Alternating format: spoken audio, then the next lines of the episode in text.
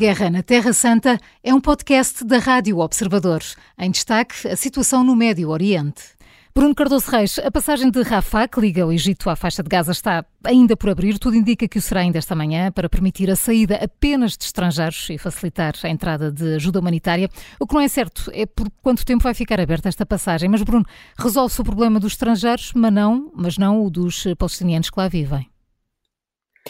Sim, eh, mesmo a questão da abertura da, da passagem não, não está absolutamente Sim. garantida, não é? Parece uhum. haver divergências no seio do governo israelita. Houve alguns ministros mais, vamos dizer, mais à direita que vieram mostrar a sua oposição, uh, insistindo sempre neste ponto, que é, uh, já fizeram uma cedência humanitária que tem a ver com o, abastecimento de água ao sul de Gaza, portanto, no fundo, à zona que foi designada para, para os civis, não é? Como uma espécie de, de zona de abrigo dos, dos civis na parte sul da, uh, deste território de Gaza, mas que, mas que não querem fazer mais cedências antes de haver algum sinal de que há disponibilidade para libertar reféns, ou pelo menos uhum. parte dos reféns israelitas. Portanto, teremos de ver se isso, se isso acontece.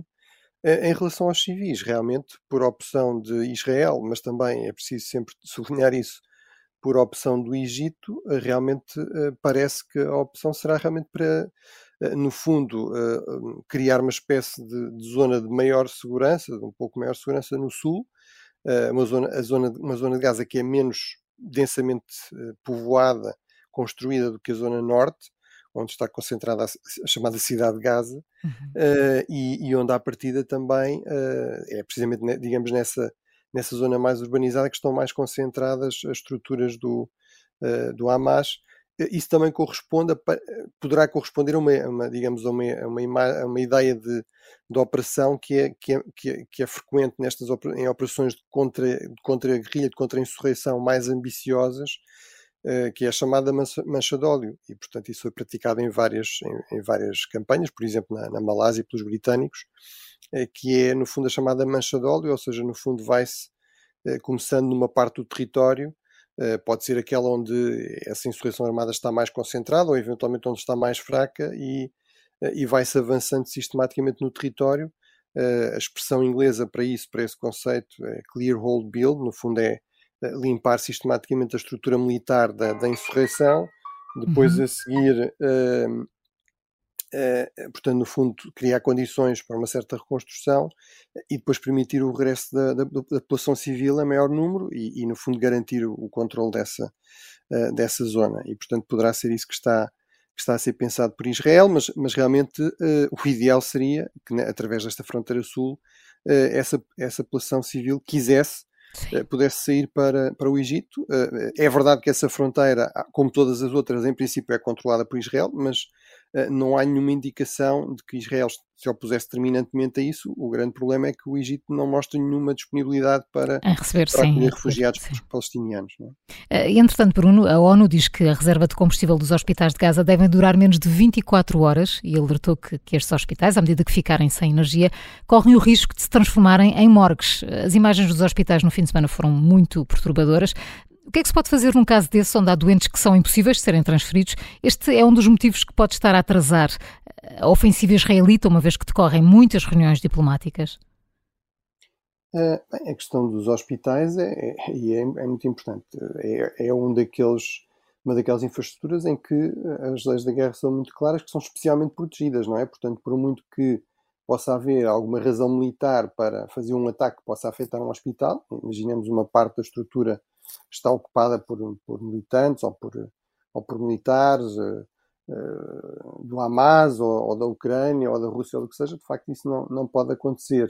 Não é? Uh, ao mesmo tempo, é verdade que esse hospital tem de ter o mínimo de meios para poder funcionar. Não é? Nós ouvimos alguns responsáveis israelitas a dizer não contem connosco para continuar a garantir o funcionamento de todas essas infraestruturas civis, como acontecia até aqui, uh, no contexto daquilo que era sempre descrito como um cerco terrível, uma ocupação terrível. Uh, portanto, era Israel que na prática assegurava isso, inclusive, por exemplo, fornecendo eletricidade, na prática gratuitamente, teoricamente era pago, mas depois isso nunca era, nunca era pago e Israel, continuava a fornecer, mas também vários deles disseram, mas nós não vamos impedir outros de fazer isso, de eventualmente fazer esse tipo de, dar esse tipo de apoio, fazer esse tipo de assistência, uhum. mais uma vez a partir do Sul, por exemplo. É? Pode-se perguntar porque é que o Egito, já há mais tempo, aliás, não abastece a faixa de Gaza, até tendo em conta a própria história de Gaza. A Gaza foi administrada pelo Egito, uh, portanto, na prática era egípcia entre 1948 e 1967, não é? Portanto, na, uh, como sabemos, os territórios palestinianos nunca foram independentes uh, e até 67 os territórios ocupados não estavam ocupados por, por Israel. Quando houve, aliás, o acordo de paz entre Israel e o Egito, que no fundo levou à, à, devolução de todo o território egípcio que tinha sido ocupado e que era muito significativo, toda a zona do Sinai até ao canal de Suez, uh, o Egito recusou precisamente a, a entrega de, de, Gaza, no fundo recuperar a administração de, de Gaza. Mas portanto pode-se pôr essa questão. Agora não se pode é pôr essa questão se Israel diz que não permite isso. E portanto acho que do ponto de vista, enfim, não só da, da lei humanitária, mas do ponto de vista da imagem externa de Israel, da necessidade de Israel continuar a manter algum apoio externo, uh, seria uh, obviamente desejável que Israel encontrasse alguma solução, fosse ela qual fosse, em uhum. particular, por exemplo, para esses uh, locais como a questão dos, dos hospitais. O Irão avisou que, se Israel lançar a ofensiva terrestre na faixa de Gaza, ninguém pode garantir o controle da situação e o alargamento do conflito. Um aviso que, importa não esquecermos, chega de um país que apoia financeiro e militarmente o Hamas. Esta, Bruno, é uma forma de pressionar o Ocidente ou é só um aviso para Israel? Eu acho que é uma forma de pressionar, pressionar Israel, procurar pressionar uhum. Israel, de projetar uma certa imagem no, no mundo islâmico, não é? Onde sabemos que há uma disputa, no fundo, pela liderança, em particular entre o, entre o Irão uh, xiita e a Arábia Saudita mais, mais sunita, uh, com outros possíveis é, concorrentes, como, por exemplo, o Erdogan da Turquia, mas, portanto, em parte tem a ver com isso.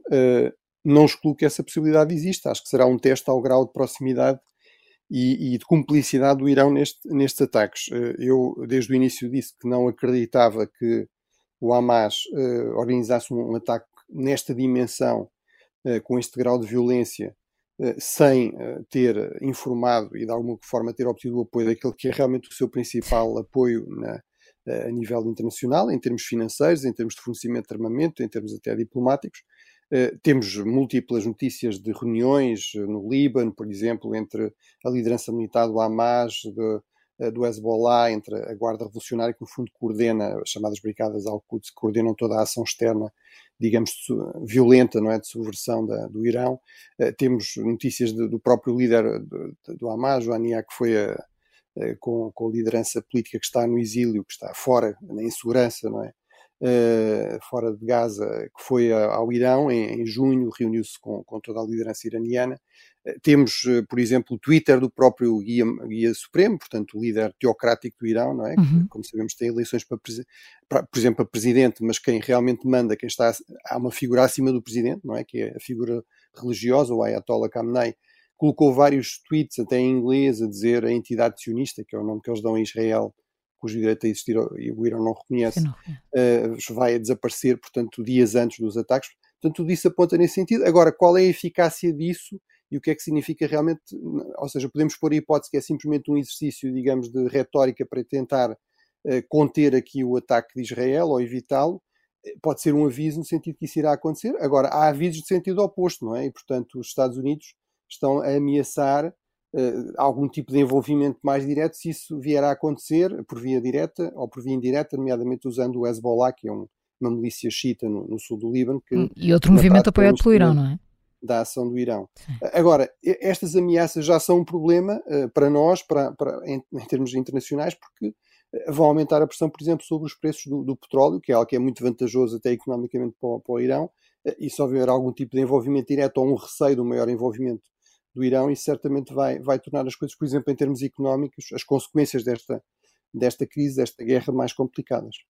Bruno, entretanto, o embaixador de Israel nas Nações Unidas garantiu ontem que Israel não tem interesse em ocupar e governar Gaza, diz que seria um erro. Joe Biden tem a mesma opinião. Concordas, Bruno? Sim, eh, eu acho que isso é bastante claro. Não é por acaso que eh, foi um falcão, foi um general, eh, muito prestigiado, Ariel Sharon, que retirou de Gaza em 2005, uh, retirou todas as tropas, toda a estrutura, digamos, de controle israelita, excetuando as zonas de fronteiras, uh, precisamente para evitar que o Hamas a utilizasse para receber armas em grande quantidade, por exemplo, do, do Irão. mas ehm, a questão é, então, qual é que é aqui o objetivo, qual, qual é a alternativa, não é? Portanto, Uh, isso pode querer dizer várias coisas. Pode querer dizer que ainda assim vai haver uma operação em grande escala, como não se viu desde 2005, para no fundo tentar eliminar toda a estrutura militar do Hamas, ou pelo menos o máximo possível dessa estrutura militar e política e administrativa de controle da região, de controle com mão de ferro, não é? Temos de recordar sempre que o Hamas realmente ganhou eleições em, em Gaza, mas tomou o poder pela força, eliminando toda a oposição eh, todos os outros partidos e grupos eh, palestinianos, violentamente, não é? Não, não estou a falar aqui de uma admiração retórica em, em 2007, mas, portanto, isso poderia significar que Israel iria tentar, por exemplo, que uh, a autoridade palestiniana voltasse a controlar estes, esta região de Gaza. Mas isso é realista, é realista sem qualquer tipo de contrapartida, seja em Gaza, seja no, na Cisjordânia para a autoridade palestiniana, uh, será aceito a, pela população Uh, enfim, portanto, uh, mas realmente eu diria que é bom que Israel se dê conta de que o Hamas quer muito uma operação em grande escala, quer muito o máximo de mortes civis provocados por uma, pelas operações militares israelitas. o Hamas não se preocupa todo com a população civil, aliás, se preocupasse, por exemplo, tem todo um sistema de túneis que certamente tem toda a sua estrutura militar, aparentemente não é usado para abrigos da, da população civil, portanto, eles querem o máximo de mártires, não é? Ou seja, o máximo de impacto também negativo para a imagem de Israel. Uh, agora, é muito importante que Israel perceba realmente que o inimigo quer que eles, que eles entrem em, em, em grande força, uh, quer que eles fiquem em Gaza, não é? Numa, uhum. numa operação de ocupação prolongada que permita ir desgastando o exército israelita. Uh, e, e, convém evitar, uh, digamos, fazer aquilo que o inimigo quer. Portanto, é bom que Israel tenha essa noção. Agora, isso não quer dizer que as alternativas também sejam fáceis ou evidentes. A Guerra na Terra Santa é um podcast da Rádio Observador. Vai para o ar de segunda a sexta, depois do noticiário das nove e meia da manhã e tem nova edição depois da síntese das quatro e meia da tarde. Está sempre disponível em podcast. Eu sou a Maria João Simões.